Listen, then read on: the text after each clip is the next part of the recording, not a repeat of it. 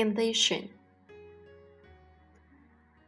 It is not difficult to imagine a world short of ambition.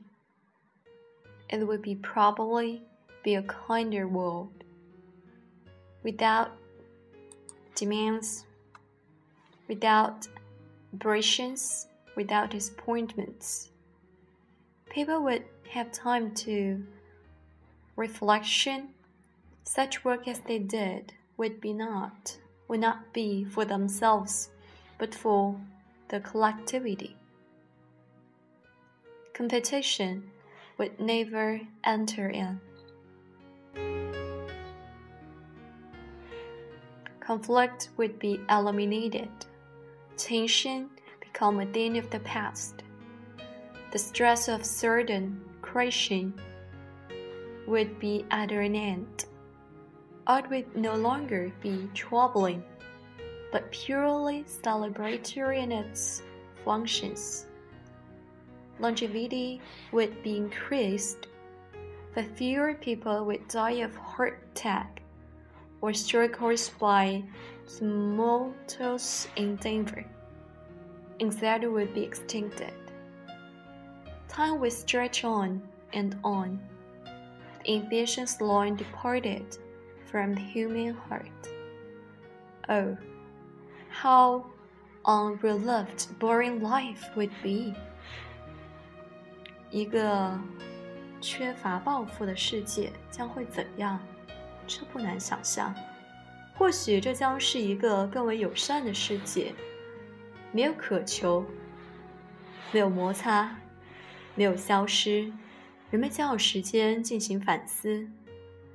他们所从事的工作将不是为他们自身，而是为了整个集体。竞争永远不会介入，冲突将被消除，人们的紧张关系将成为过往云烟，创造重压将得以终结，艺术将不再惹人费神，其功能将纯粹为了庆典，人的寿命将会延长。因为由激烈拼争引起的心脏病和中风所导致死亡将越来越少，焦虑将会消失，时光流逝，报复却早已远离人心。啊，长此以往，人生将变得多么乏味无聊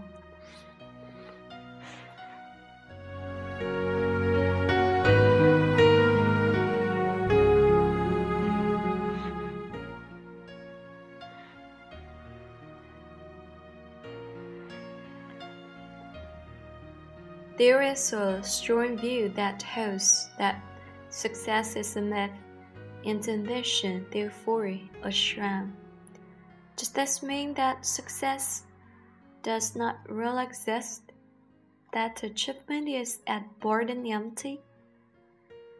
That the efforts of men and woman of no significance alongside the force of movements and events now are not not all success, obviously, is worth esteeming, nor all ambition worth cultivating.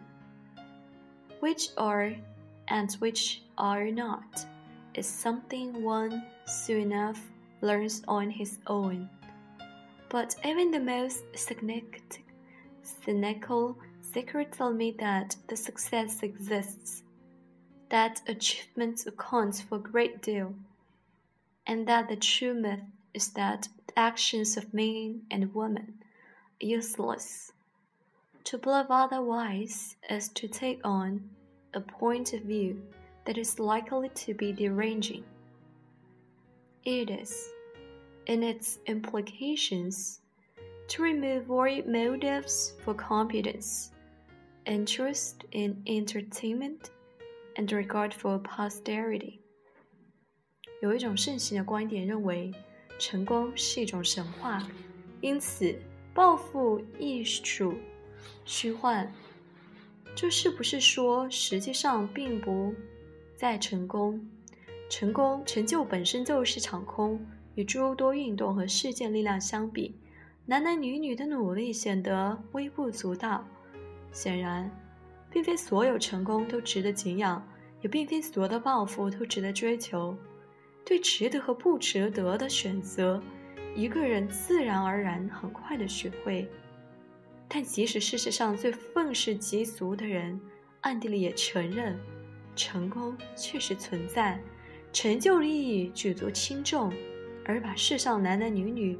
的所作所为说成是徒劳无功，才是真正的滑稽之谈。认为成功不存在的观点，很可能造成混乱。这种观点的本意是一笔勾销所有提高能力能力的动机，求取业绩的兴趣和对子孙后代的关注。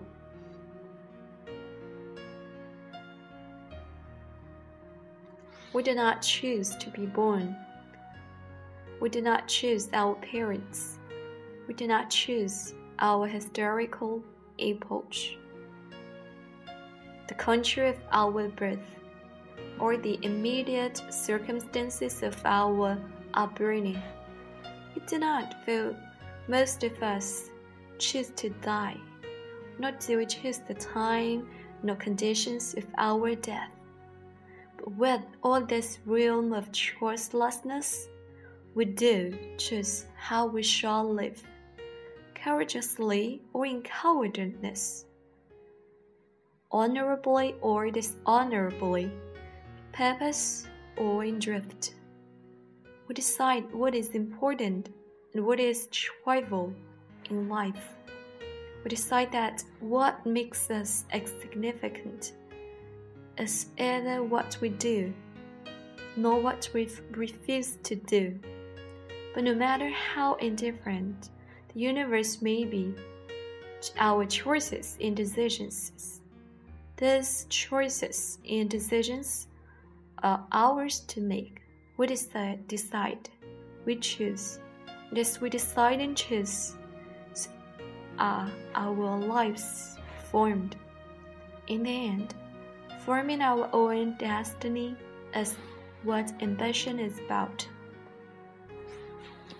我们无法选择出生，无法选择父母，无法选择出生的历史时期与国家，或是周遭的成长的周遭环境。我们大多数人都无法选择死亡，无法选择死亡的时间或条件。但是在这些无法选择之中，我们的确可以选择自己的生活方式。是勇敢无畏，还是胆小怯懦？是光明磊落，还是厚颜无耻？是目标坚定，还是随波逐流？我们决定生活中哪些至关重要，哪些微不足道。我们决定用以显示我们自身重要性的，不是我们做了什么，就是我们拒绝做了什么。但是。不论世界对我们所做的选择和决定有多么漠不关心，这些选择和决定终究是我们自己做出的。我们决定，我们选择。而当我们决定和选择时，我们的生活便得以形成。最终构筑我们命运的，就是抱负之所在。